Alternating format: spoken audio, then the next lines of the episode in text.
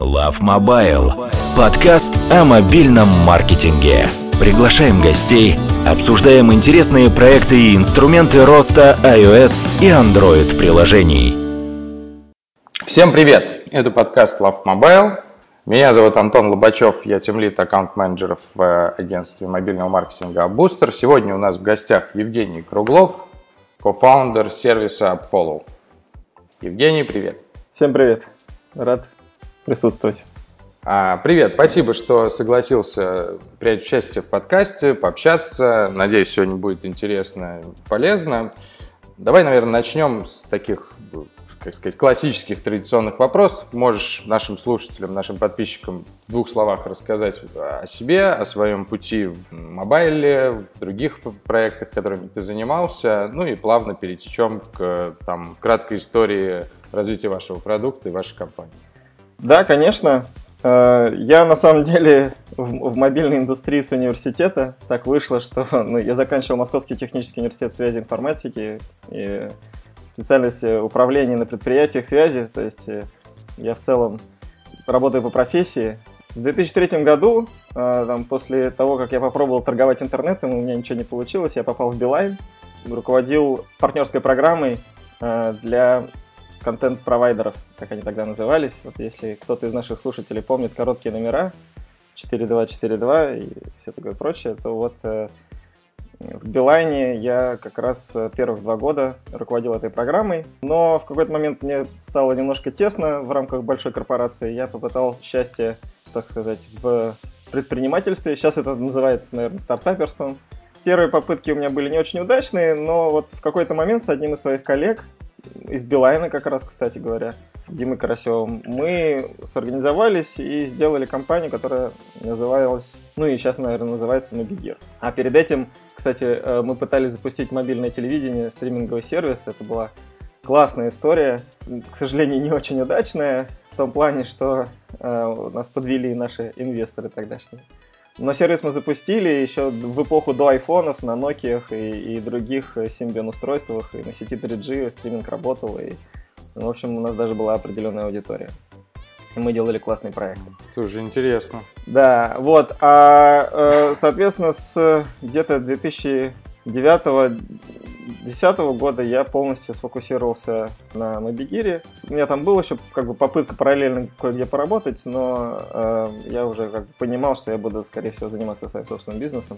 И в Мобигире мы занимались э, сервисами для мобильных операторов, опять же, потому что в этом была наша экспертиза, и мы знали рынок и, и, и, и умели делать такие сервисы. Соответственно, там где-то в году 2012, когда уже App Store был вполне себе понятной такой интересной историей, мы начали заниматься разработкой мобильных приложений. На самом деле, наверное, раньше, чуть раньше, но в 2012 уже для нас это был такой мейнстрим внутри компании. В какой-то момент, я сейчас, честно говоря, не помню, в каком году точно, в 13 или 14 году, я познакомился с Толей Шарифулиным на одной из конференций. У нас как-то так завязалось общение, э, нашли быстро общий язык и взаимные интересы. Толя тоже занимался мобильными продуктами много. В тот момент он работал в Островке. В конце 2014 года он пришел ко мне с идеей Follow. Сначала как бета-тестеру. Я вот помню, что меня так идея это захватила. Я там бесконечно много давал ему фидбэка, рассказывал, как было бы круто сделать вот так, вот это, чего мне не хватает. И в конечном счете в какой-то момент Толя предложил мне присоединиться к команде. И так я попал в Follow.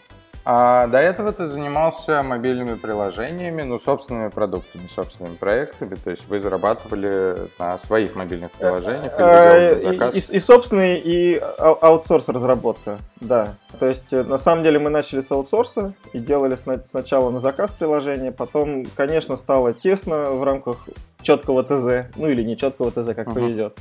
И захотелось сделать что-то свое, мы сделали несколько собственных продуктов, у нас был довольно неплохой агрегатор новостей. И вот, кстати, для абтрактора, который мы упоминали mm. до начала созвона, мы, мы сделали мобильное приложение на базе этого агрегатора. У нас э, был агрегатор э, соцсетей, который лично я очень горжусь, потому что мне до сих пор не хватает этого приложения на моем телефоне. Это была единая лента Facebook, Twitter, ВКонтакте, Instagram, Foursquare тогда еще, сейчас uh-huh. уже Swarm. Можно было не только читать ленту в одном приложении, но и писать, и комментировать. И все было, все было хорошо, пока Facebook решил закрыть свои IP, и всем разработчикам uh-huh. прислали строгое письмо, что если вы сейчас не перестанете использовать его, то вам будет а-та-та. Мы тоже такое письмо получили, официальное, на бланке, и вынуждены были проект свернуть. Ну, немножко пытался в то, что называется PFM, Personal Finance Management, сделали, ре, реинкарнировали э, проект, э, с такой переосмыслением сделали э, сервиса, который назывался Money IQ. Это был один из самых-самых первых э, учеток личных финансов. Э, мне он очень нравился, но ребят в какой-то момент забросили проект. Они, по-моему, в геймдев ударились или что-то в таком духе. И э, я решил подхватить знамя из их рук. Мы, мы сделали свою версию, используя некоторые идеи, которые у них в приложении были но по собственному так прочитали их. И тоже в целом интересная могла получиться история, но мне не хватало тогда знаний, на самом деле, как правильно развивать мобильные продукты. Я все-таки пришел из B2B рынка и примерно понимал, как работать на B2B, а B2C для меня была такая, ну, как бы, я был знаком с ним, но, но посредованно, и а, явного опыта, явных знаний у меня не было. А, поэтому я в каком-то смысле не вывез эти истории, ну, получил какой-то интересный опыт, безусловно, и мне приятно вспоминать. И вот на самом деле то, то, то же самое мобильное телевидение, которое мы делали, ну, это было очень, очень классно. У нас на пике было 50 тысяч пользователей. Для такой узкой ниши, для которой мы тогда сделали продукт, это, конечно, мне кажется, очень много. Вот. Но скорее я все-таки, конечно, B2B-шный э, человек и больше, и, ну, это follow доказывает, что как бы в B2B мне, мне гораздо легче, чем в B2C. Uh-huh. А сейчас, если не секрет, у тебя есть какие-то еще проекты, мобильные проекты, которыми ты занимаешься? О, я бы очень хотел, чтобы они были, но угу. времени не, на такое не хватит. Это просто будет сильный расфокус. Мы первое время вот с Толей даже обсуждали, что нам важно такое иметь э, как uh-huh. бы hands-on experience э, в мобильной разработке, чтобы чувствовать как бы проблематику.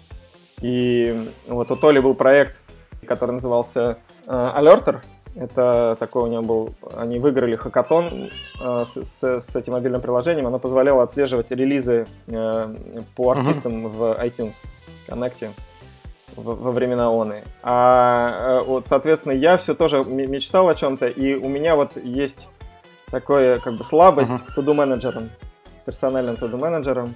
Я считаю, что на рынке до сих пор нету хорошего to-do менеджера. Ну, то есть, как бы есть много хороших, отличного нет, вот так. Uh-huh. Я перепробовал, наверное, все, которые существуют, все до единого, но uh-huh. идеального решения для себя не нашел. И я вот как бы тайно лелею идею о том, что надо в какой-то момент было бы собраться, конечно, и сделать классный to-do менеджер. Вот. Ну, еще есть пара идей, там у меня тоже старых таких загашники, которые мне кажутся интересными. Пока вот uh-huh. сил, конечно, на них э, нет. Только успеваю в апфолу как бы заниматься. Хотя было бы очень круто, я был бы рад вернуться в эту историю. А можешь рассказать в двух словах, как ты видишь изменения рынка, ну, условно говоря, с момента, когда там ты в него пришел, когда он только начинался, ну, больше там, наверное, про ну, вообще рынка мобильной разработки, и как ты его видишь сейчас вообще, в чем как бы ключевые какие-то произошли да. Ну, перемены? Э, хороший вопрос.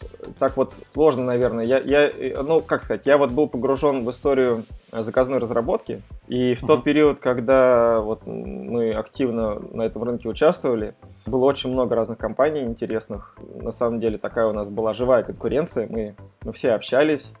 При этом мы там все бились за, за, за, тех же, за одних и тех же клиентов. У кого-то uh-huh. это получалось хорошо, у кого-то не очень. В какой-то момент началась вот история там, со слияниями и поглощениями, что обычно свидетельствует о некой зрелости рынка. Но, если честно, вот сейчас я даже вот не знаю, то есть мне, мне вот сложно сказать, какая диспозиция именно на рынке заказной разработки, потому что как-то вот, не знаю, ну вот какие-то громкие истории или какие-то громкие проекты, они, они куда-то ушли. Мне кажется, что произошел такой качественный переход, когда бизнес в целом понял, что необходимо иметь внутреннюю экспертизу мобильную, и поэтому заказная разработка в каком-то смысле стала достаточно нишевой историей, хотя я уверен, что есть по-прежнему классные ребята, которые делают классные продукты. И особенно они, я думаю, что могут хорошо помочь новичкам, то есть тем, кто, у кого опыта в этом нет, сделать какие-то первые версии продукта.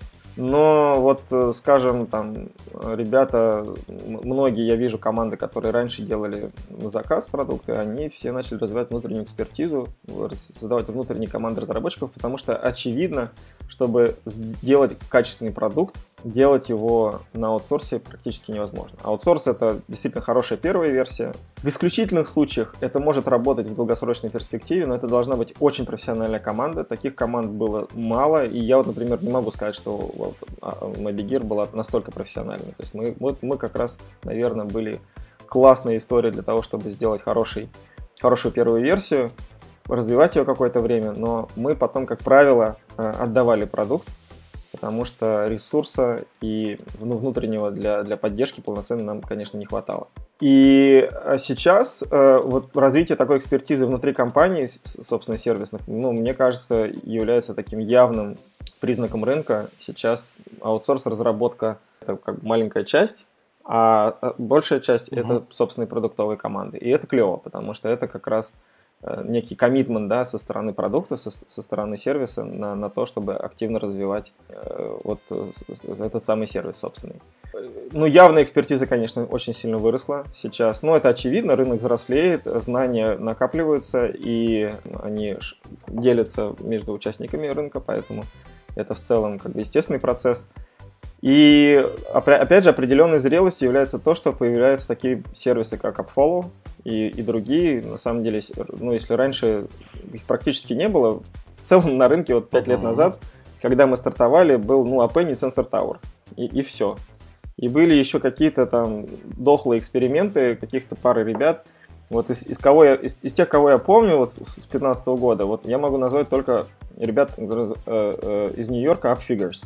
Угу. Вот они уже были, и они тогда пытались как-то не очень успешно, на мой взгляд, конкурировать с Апенни, и мне кажется, им до сих пор это не удается. При этом они там закрывали, ну, вот очень такую вот очень узкую задачу.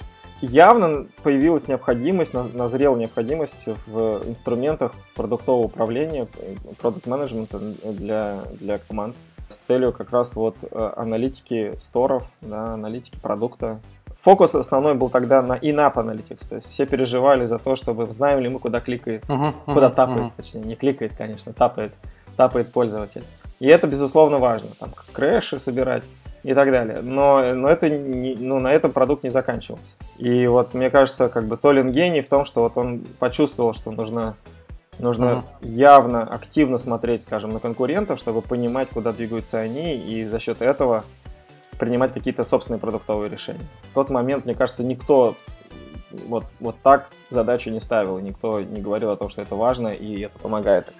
Но когда мы э, начинали общаться с нашими первыми клиентами, рассказывали им о том, что посмотрите, если ты знаешь, что делает твой конкурент, и ты, там, следя за отзывами, понимаешь, нравится это или не нравится его клиентам, то это может повлиять на твой продукт. Ты можешь тоже принять решение о том, чтобы что-то сделать или чего-то не делать. И в большинстве случаев это находило отклик. Сейчас, конечно, Apollo более сложная история, то есть мы по-прежнему, на самом деле, сфокусированы на отзывах, это такая важная часть платформы, но не единственная. Но вот начинали мы с простой email рассылки, где тебе просто присылали div отзывов uh-huh. за, за предыдущие сутки. Идея была в том, чтобы ты как бы следил за собой, следил за конкурентами и понимал, что как, какие движения происходят с, с их продуктом, какие, какие изменения происходят э, с твоим продуктом. Love Mobile.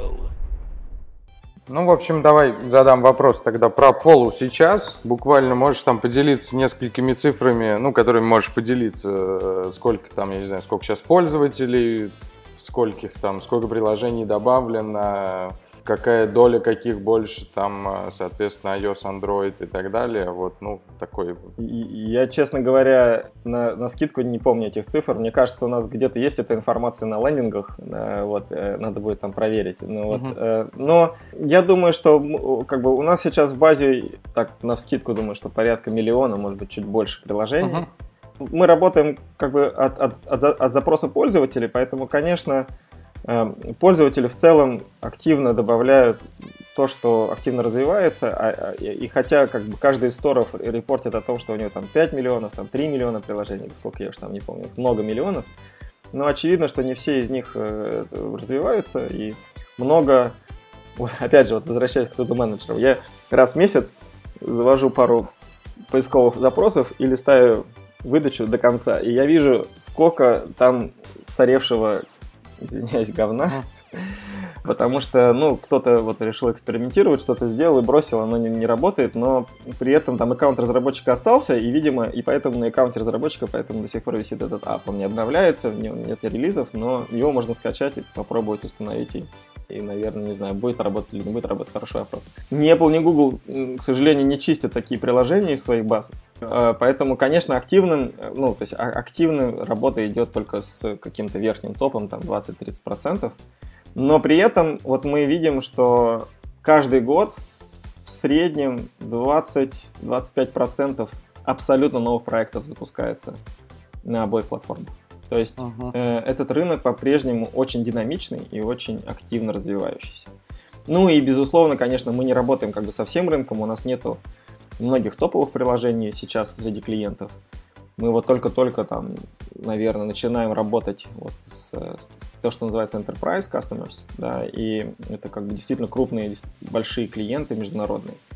Поэтому у нас, у нас изначально фокус был то, что вот, ну, мы, мы обычно говорим как э, medium-size companies, средние компании. В основном э, mobile first companies, но, конечно, были традиционные. То есть у нас много банков uh-huh. есть среди клиентов. Travel у нас очень любил, пока travel, вообще говоря, был чем-то существенным. Очень надеюсь, что скоро вернемся к тому состоянию, когда travel существует. Ну, вот Productivity, там те же фитнес. Но фитнес это Mobile First, да. А я, э, кто у нас такой не из Mobile First? Э, из, из, ну, сейчас что-то ничего не в голову не приходит. Но, но есть клиенты, uh-huh, в общем, uh-huh. да, из, из, из разных категорий. Но, но из, изначально, исторически, конечно, в основном Mobile First было. Или, или такой как бы явный IT, который развивается и, и разви, од, од, од, одинаково развивает веб и, и, uh-huh. и mobile. Uh-huh. Вот. Клиентов у нас много, к сожалению, не, не могу разглашать сейчас эту информацию, то есть она, она достаточно uh-huh. чувствительная, но опять же там сейчас в целом у нас где-то, по-моему, по, посл... вот по последнему тому, что мы как бы публично объявляли, это больше 50 тысяч клиентов. Uh-huh. Но надо понимать, что, конечно, часть из них на бесплатном тарифе, часть на плат... платящие пользователи, то есть это как бы такая относительная метрика. Что еще из такого интересного? У нас 60 человек в команде. Да. Мы достаточно активно растем последние, ну вот, как бы год году мы вырастаем обычно минимум в два раза, иногда больше. Uh-huh. И, соответственно, ну вот э, мы последние два года очень-очень классно растем, потому что мы сохраняем темпы роста, а база, естественно, увеличивается. То есть, чем uh-huh. дальше компания растет, тем, тем выше база. Поэтому... А, а как получается, как получается там просто сохранять при росте сотрудников, как, как условно говоря, насколько хорошо получается гибкость и скорость сохранить при таком большом росте сотрудников компании?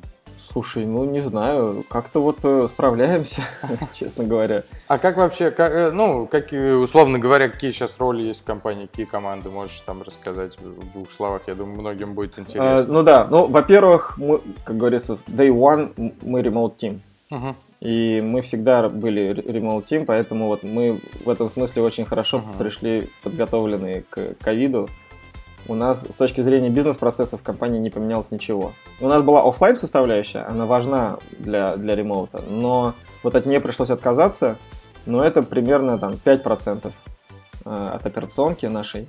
Наверное, сильнее всего пострадал маркетинг, потому что закрылись все офлайн мероприятия, и, uh-huh. и там, где мы планировали активное участие, а это в том числе нетворкинг, это все ушло в онлайн, а в онлайне, к сожалению, нетворк. Ну да, да.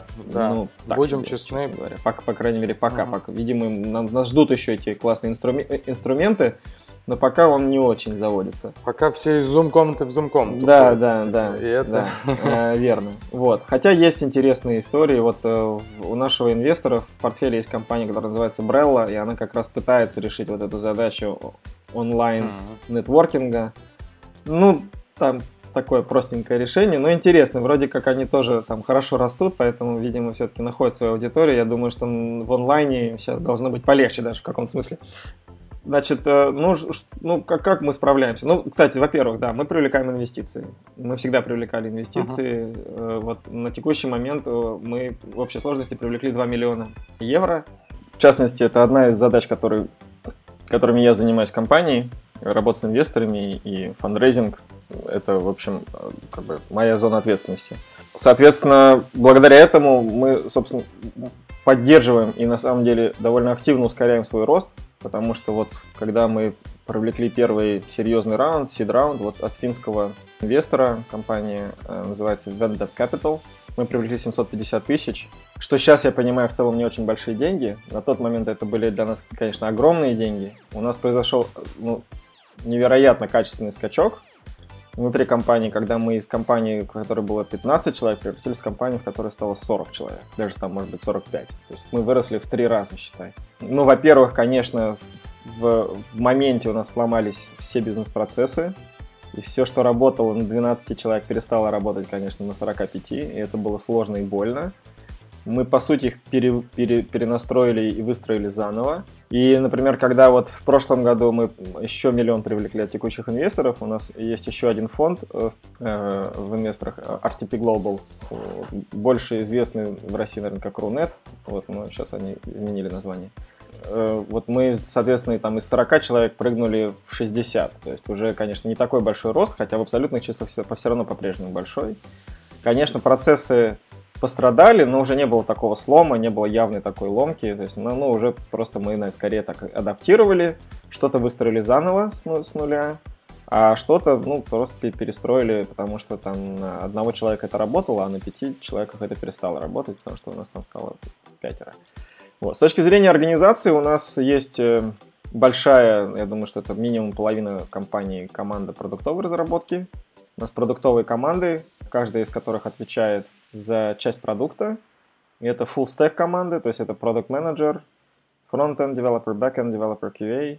И каждый из них, соответственно, вот ведет свой кусок. Над ними есть у нас то, что мы называем core команда. Это ребята, в основном бэкенд разработчики, которые, собственно говоря, поддерживают всю, всю инфраструктуру, чтобы был сбор данных, чтобы данные правильно хранились, это и DevOps команда в том числе, конечно, чтобы данные правильно собирались. И, ну, в общем, они много таких базовых задач решают, то есть они такой фундамент для, для сервиса.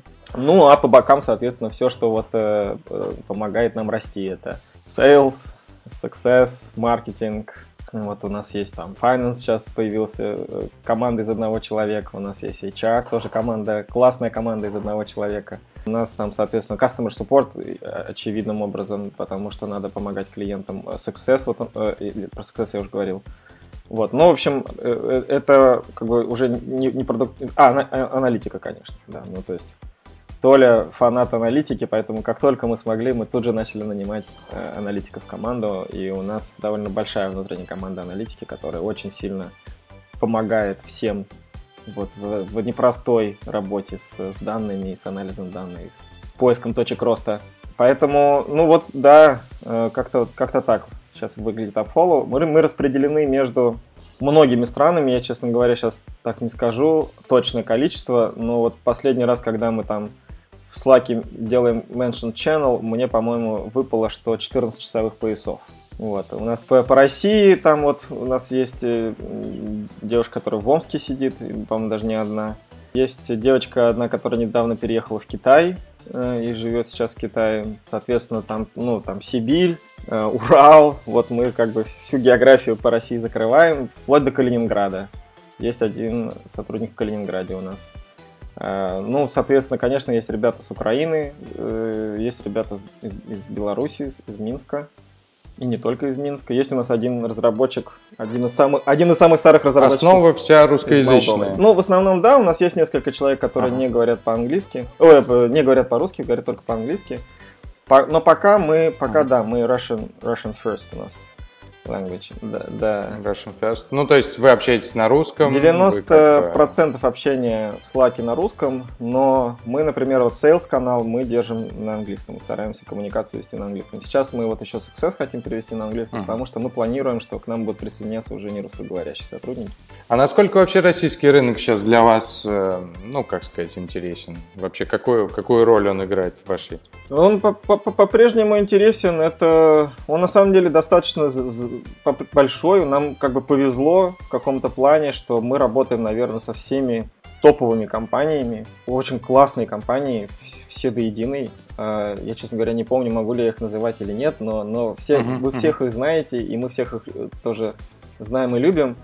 И за счет этого, на самом деле, опять же, за счет того, что ну, мы изначально, конечно, выходили на рынок uh-huh. России, потому что ну, вот как, как, как в 2015 году ни, ни, ни о каком международном развитии. То есть мы, дум, мы мечтали, но, но, но конечно, не, не могли реализовывать.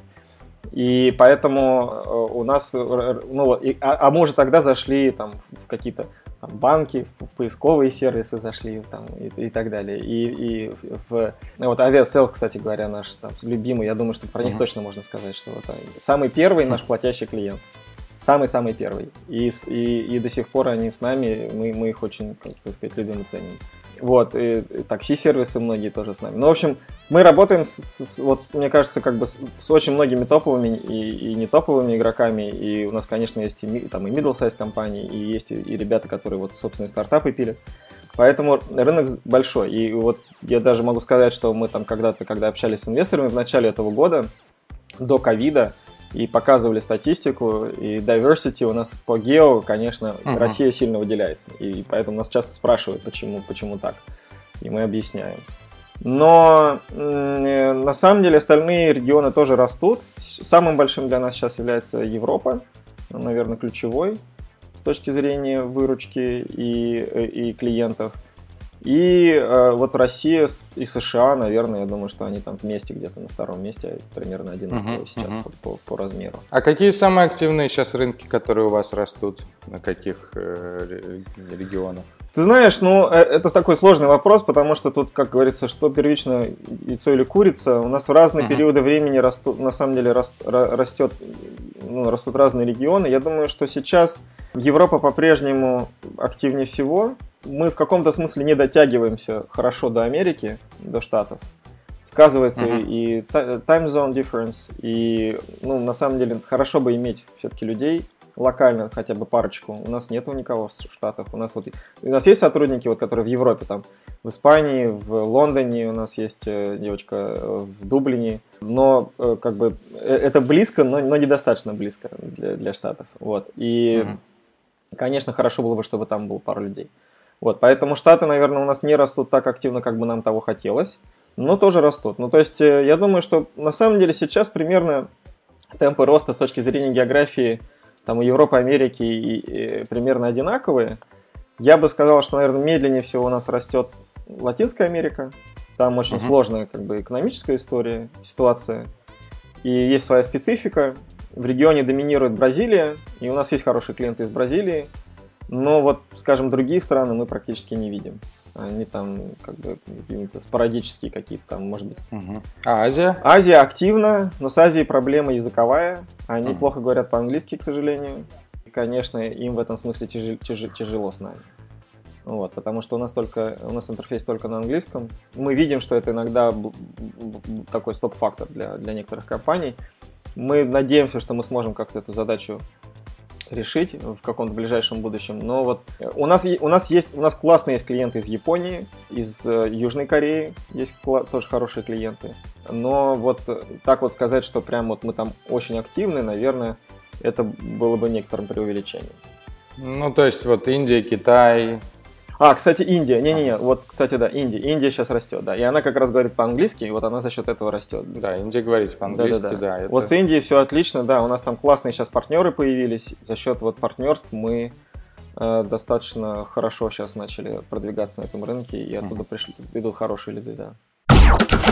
Love Mobile.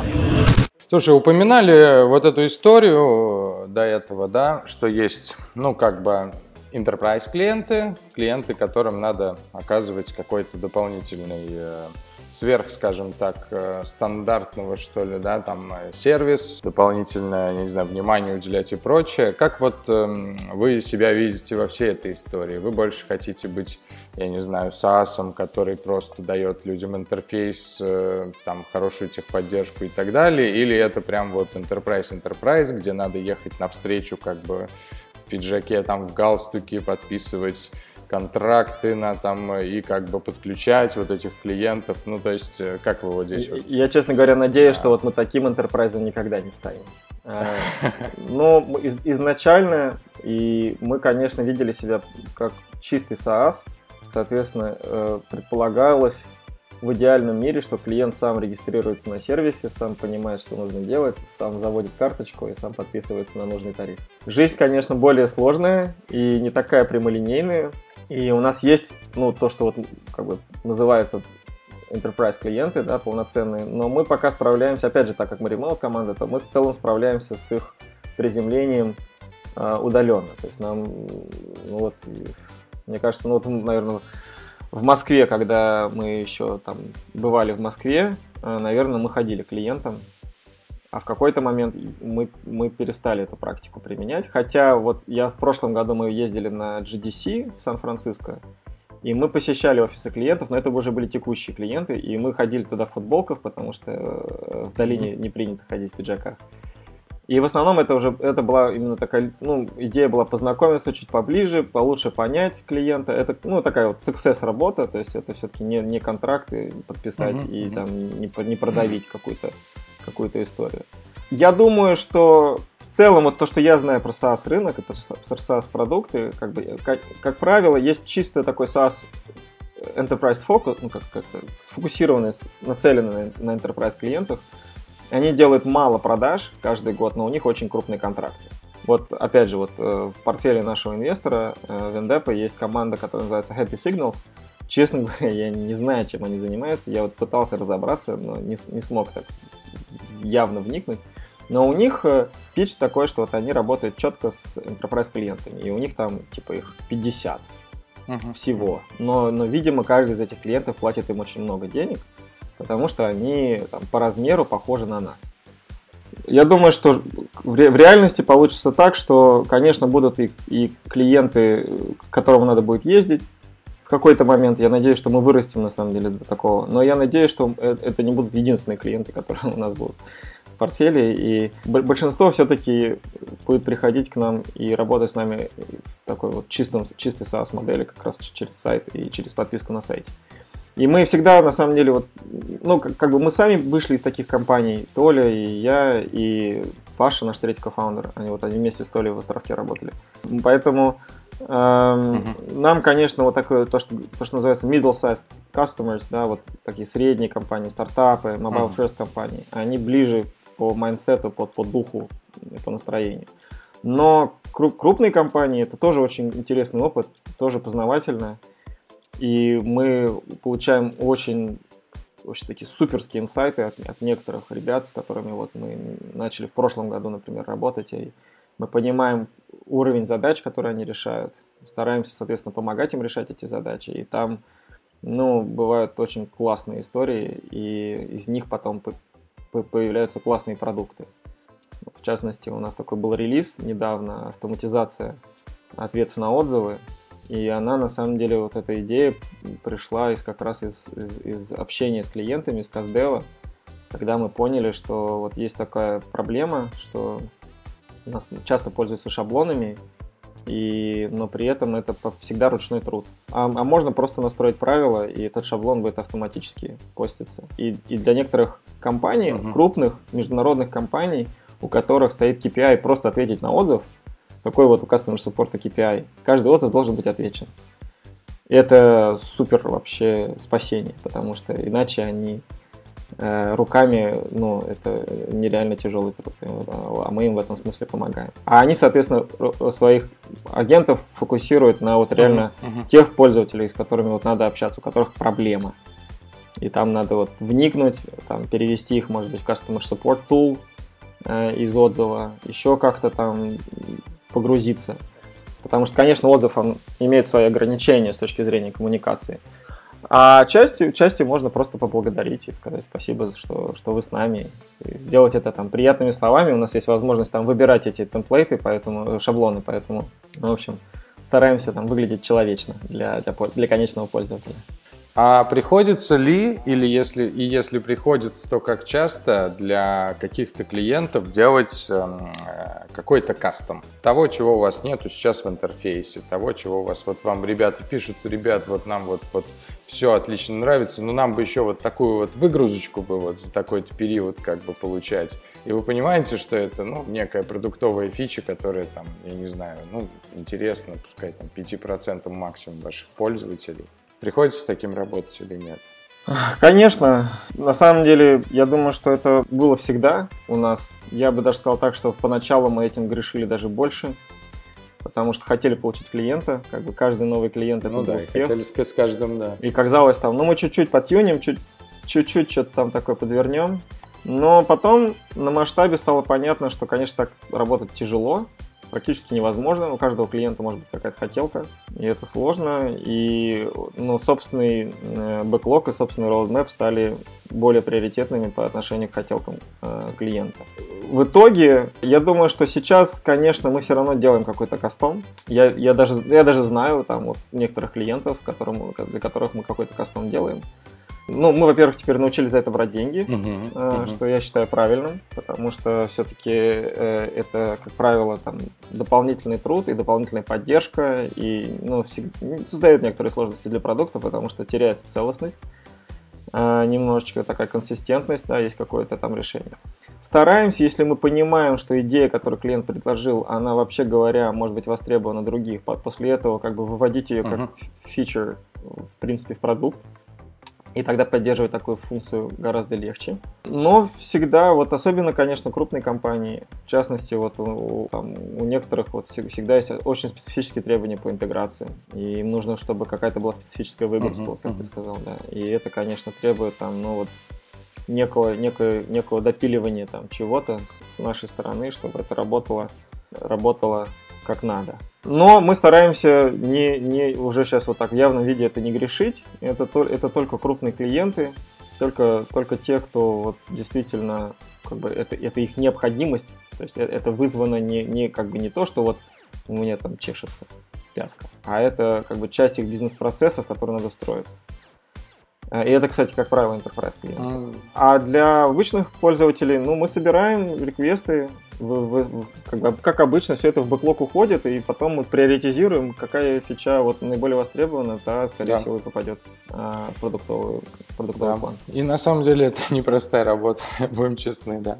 То есть это не просто, не просто Очень, выбрать. Это сложно. По-моему, да, кто же рассказал? А, Сергей Котарев, это владелец Юми компании вот, из, ну, из веба. Он рассказывал, что они там когда-то давно делали на своем форуме для пользователей какой-то такой опрос, что типа вот там голосуйте за там значит, фичи, которые э, вы хотите, чтобы появились там в следующем, не знаю, квартале, там в следующем релизе в нашей системе, значит, они постоянно собирали, э, люди голосовали за какие-то интересные фичи и так далее, и так далее, и так далее, постоянно они их внедряли, и, в общем, в какой-то момент они пришли к выводу, что на самом деле люди просто за какую-то интересную и прикольную штуку голосуют, но никто ими по факту там не пользуется в системе, потому что вот просто как бы, mm. чем она более, так скажем, интересная и клево звучит, тем там, ну, как бы больше внимания она собирает в духе, а ты бы пользовался вот чем-то таким космическим кораблем, да, который будет там где-то летать, вот, всем кажется, он прикольно, прикольно, интересно, все как бы голосуют, тебя же никто как бы денег не просит за то, что там эта фича появится, ты просто,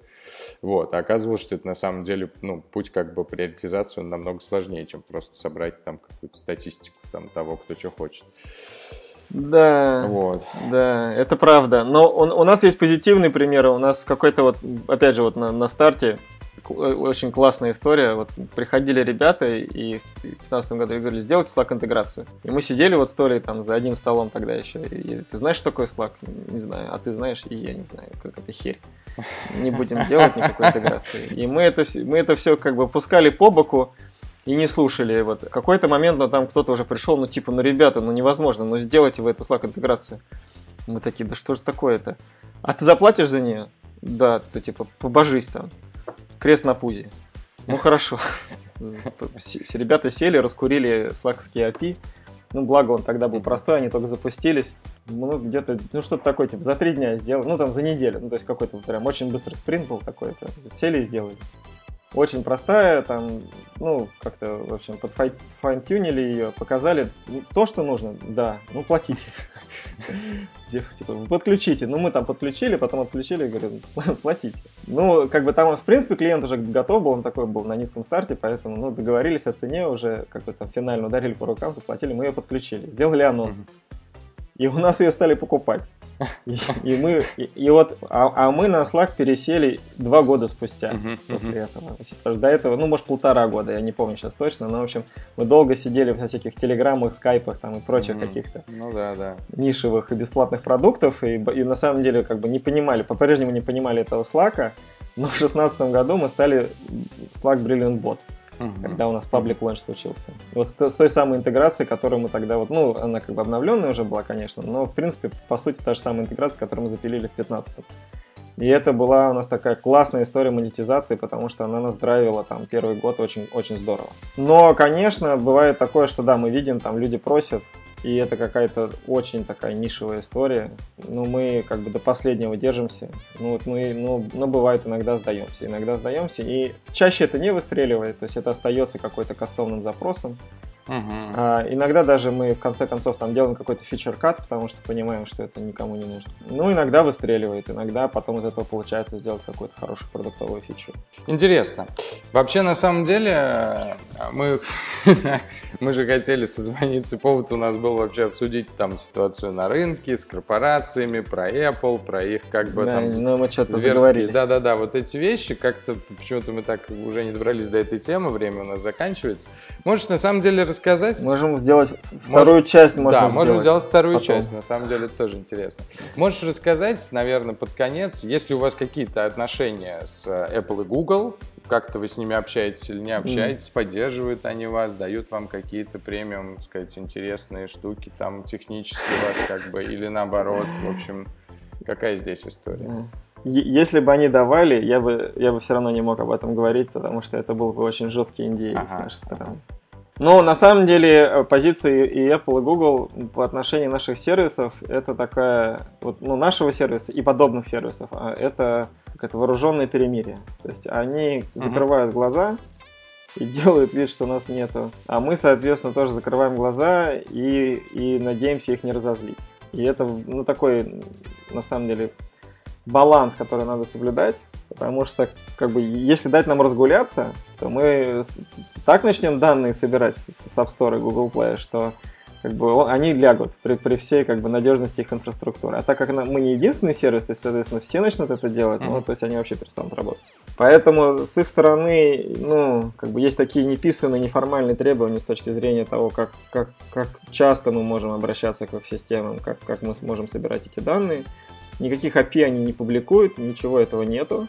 И это, конечно, определенную сложность представляет, особенно вот как бы в разработке собственных парсеров. Но, но это проблема, которую решают все участники рынка. И мы, я думаю, здесь в этом смысле защищены тем, что так как мы помогаем разработчикам делать продукт лучше, в конечном счете помогаем им зарабатывать деньги, то мы в целом помогаем зарабатывать деньги и Apple тоже, и с Google. А для них, э, ну, явно вещи, которые вот делают такие компании, как AppFollow, там, AppTwig, AppAny, тот же самый сенсор, не в приоритете. Это все-таки не, не, не core бизнес для них.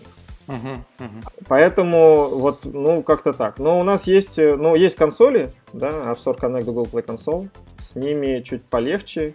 Там есть API, и там есть инструменты, для которых, с которыми можно интегрироваться. Мы, с ним, мы, мы тоже этим используем. Ну, эти, опять же, это все делают. Тут без этого не обойтись, к сожалению. Так, так уж устроен этот рынок. Стараемся работать с этим аккуратно, опять же, там не нарушать никаких э, privacy, э, соблюдать все, все, все правила игры, э, данные не шарим.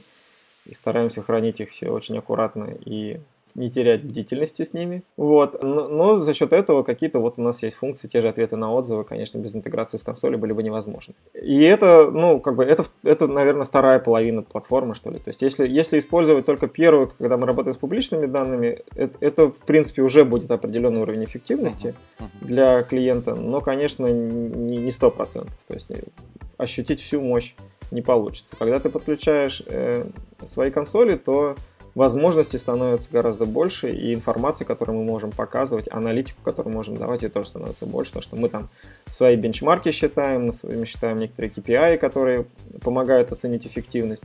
Их не взять нигде, то есть это, это наши собственные э, метрики, и цель которых помогать вот, в принятии решений. Uh-huh. Поэтому, ну, я думаю, что ну, пока мы еще очень маленькие, на самом деле. Мы, мы, мы кстати, вот встречались с Гуглом э, во времена ОНы в шестнадцатом году, что ли, пару, пару раз с ребятами, которые занимались как раз Google Play. Ну, как бы диалог не клеился, потому что они говорят, ну, ребят, мы вам не можем ничего сказать. Мы вам не можем сказать ни да, ни нет, мы даже не можем сказать не знаем. Uh-huh, uh-huh. Ну, как бы вообще говоря, обязаны молчать. Uh-huh. Поэтому там, ну, у нас какой-то был такой неловкий разговор, как бы они там что-то кивали головой, говорили да-да, нет-нет, но это были такие общие ну, слова. Понятно. Ну, с, с Apple вообще сложно, то есть мы выходили на европейский Apple, а они сразу отсылают тебя в headquarters и говорят, что мы такими uh-huh. вещами не занимаемся. Ну, что очи- очевидно и понятно. В headquarters, конечно, тоже там особо не, не, не интересуется нами. Но опять же, я думаю, что еще тут влияет то, что в целом, конечно, по масштабам, по размерам рынка мы еще пока маленькая компания, команда компании. Но это, ну, я думаю, что нам надо будет в какой-то момент выстраивать этот диалог, без этого никак. Я уверен, что там компании, вот лидеры такие, как и Sensor, uh-huh. у них, конечно, есть внутри люди какие-то, вот знаешь, как есть там PR, а есть GR, когда ты надо с государством общаться, если твой бизнес да, или да, что-то там как-то завязан. Ну вот, э, а это тут платформ R, ну, да. ну тоже PR получается, да, но как бы platform relations, да, то есть э, вот ну, с платформами на, надо вести диалог. Скажем, вот у нас с Амазоном диалог получился, у нас есть поддержка Амазона на платформе, uh-huh. и, и там ребята более открытые, там попроще, но, но у них тоже там это, в принципе, как бы у них это не фокус, поэтому такая простая команда, и э, у нас общение есть, но, к сожалению, там какого-то результата пока, о котором можно было бы похвастаться, нет, потому что они просто там внутри самого Амазона довольно сильно ограничены, не, не являются core бизнесом. С кем-то. Ну вот, кстати, вот из, из таких из новых платформ, вот Huawei недавно к нам uh-huh, пришел. Uh-huh. И я так понимаю, что они вынуждены как бы развивать сейчас свою собственную экосистему, и поэтому они общаются с инструментами, и вот в том числе вот к нам пришли.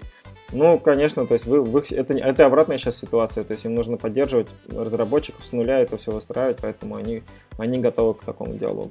Но это, конечно, исключение из правил. А Apple и Google, да, они доминанты, и вот как раз разговор, который должен, который мы хотели провести, но который не получилось, то есть там есть что обсудить в этом смысле, насколько как бы это доминирование, насколько это э, такая позиция влияет на на комьюнити, мы потому что это видим тоже со своей стороны.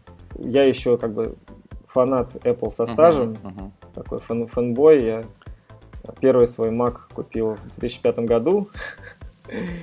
Еще когда это был PowerPC, и у меня был PowerBook, э, они назывались в тот момент у них линейка. И я как-то вот проникся э, компанией, мечтал в ней работать, даже проходил собеседование, но не попал. И поэтому у меня есть какое-то некое теплое отношение к Apple. Когда мы с Леонидом э, вместе записывали подкасты, то э, я часто как бы выступал таким адвокатом. Вот. Но, но как бы объективно я понимаю, что да, конечно, разработчики иногда находятся в сложной ситуации, потому что они, конечно, вынуждены там принимать какие-то решения, которые ну, могут быть не так, не так, не так не очень хочется им эти решения принимать. Но они вынуждены, потому что платформа диктует свои правила. И на самом деле тут и Apple, и Google примерно одинаковые. А, но вот история, которую мы хотели обсудить, она там для меня она более однозначная. То есть э, я, с удовольствием можно поставить сейчас точку, угу. потому что нам всем да. надо идти на, на звонки и дальше. Ну, точнее, даже не точку, в смысле, а запятую. И вот как бы с этого момента начать э, и поговорить как бы именно о, о, об экосистеме, uh-huh. о, о разработчиках и о платформах, было бы клево, а, а в затравку использовать этот самый пресловутый revenue sharing, который, да. о котором мы изначально должны были сегодня пообщаться. Да, да. На самом деле, большое спасибо. Мне было очень интересно и полезно. Спасибо тебе за то, что принял участие. Спасибо вам и вашей команде за то, что вы развиваете такой классный, интересный сервис. Мы его используем в повседневной нашей работе каждый день. Ребята очень мои коллеги очень активно его используют, и я, в принципе, тоже. Они очень рады и довольны, и, в общем, спасибо. Ну, в смысле, мы тоже ваши клиенты, да, э, я не, не буду это скрывать, вот, так что, в общем... Да-да-да, точно, Так что, кстати, да-да-да. а, значит, э, в этом отношении все хорошо. Всем привет, всей команде передавай. Спасибо большое за приглашение. Мне было приятно так вот тряхнуть стариной. Я сто лет не был на, на подкастах. Ну вот, э, надеюсь, надеюсь, что да, все, все хорошо выйдет. Да, вот, по- поэтому рад был поговорить. Да. Я э, люблю это дело, вот, и а, тут такая удачная возможность рассказать немножечко о себе и о компании. Это, ну, благое дело. Вот, спасибо за приглашение. Я надеюсь, что слушателям Да. будет интересно, да, послушать. Ну, действительно было хорошо интересно. Да. Все, до новых встреч. Love Mobile. Подкаст о мобильном маркетинге. Приглашаем гостей, обсуждаем интересные проекты и инструменты роста iOS и Android приложений.